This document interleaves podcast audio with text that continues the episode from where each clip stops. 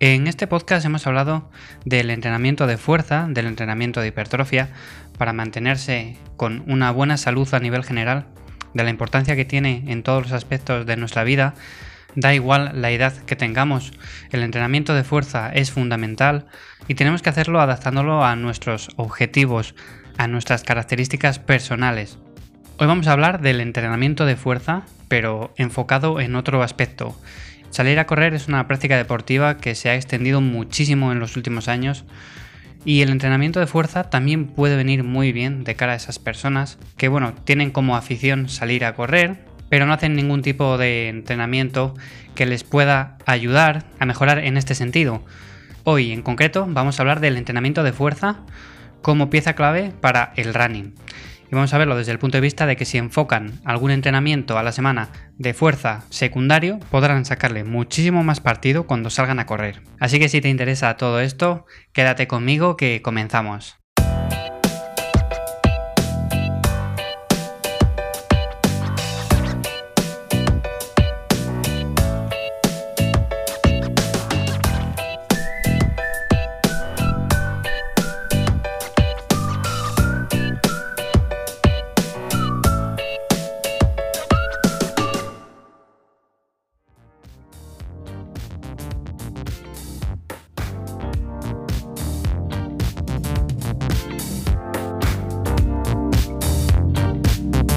Bueno, pues gracias por estar un día más en el podcast de Café y Hierros. Ya sabes que hablamos aquí un poquito sobre entrenamiento, nutrición, salud y estilo de vida en general.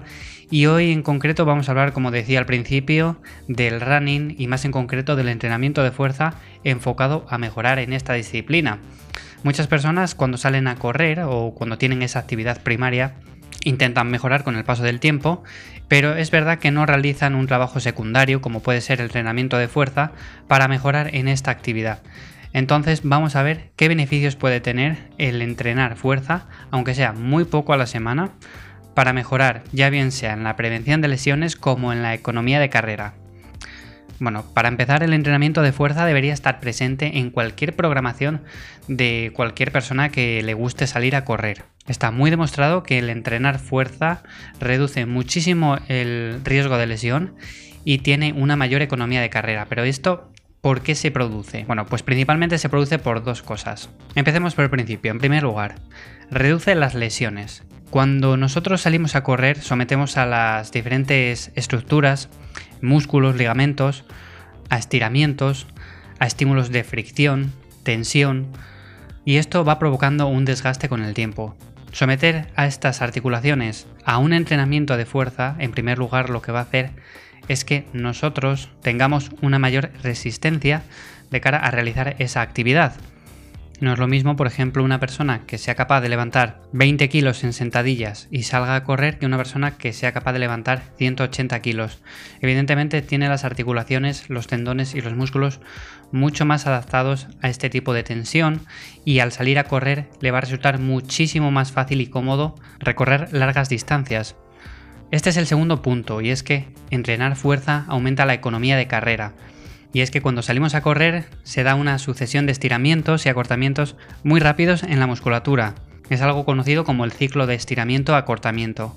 Por ello, aquellos corredores que realizan entrenamientos de fuerza, pues son capaces de sacarle más partido a este ciclo de estiramiento y acortamiento. Como decíamos, el trabajar los músculos, los tendones, las articulaciones en general, pues hacen que aprovechemos muchísimo más este ciclo, al tener un menor tiempo de contacto contra el suelo. Al final esto se traduce, como decimos, en una economía de carrera y se traduce en correr muchísima más distancia de una manera mucho más cómoda y mucho menos lesiva.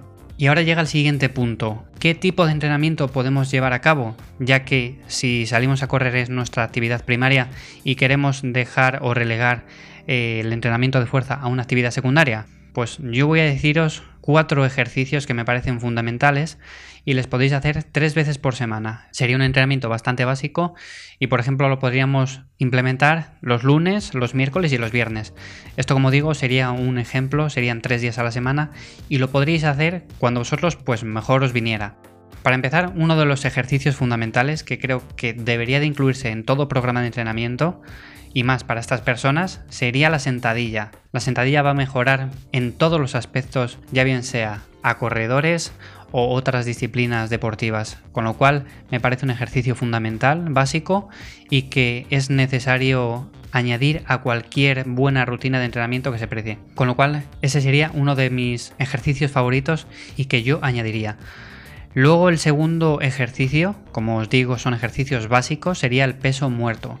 Ahí ya podríais incluir pues alguna variante. Yo, por ejemplo, elegiría más bien el peso muerto rumano, porque ya lo he dicho en otros episodios que a mí es el que más me gusta, pero bueno, depende ya de cada persona y el peso muerto también va a ser de esos ejercicios, al igual que con la sentadilla, que trabaja desde la base todo el cuerpo, con lo cual es fundamental.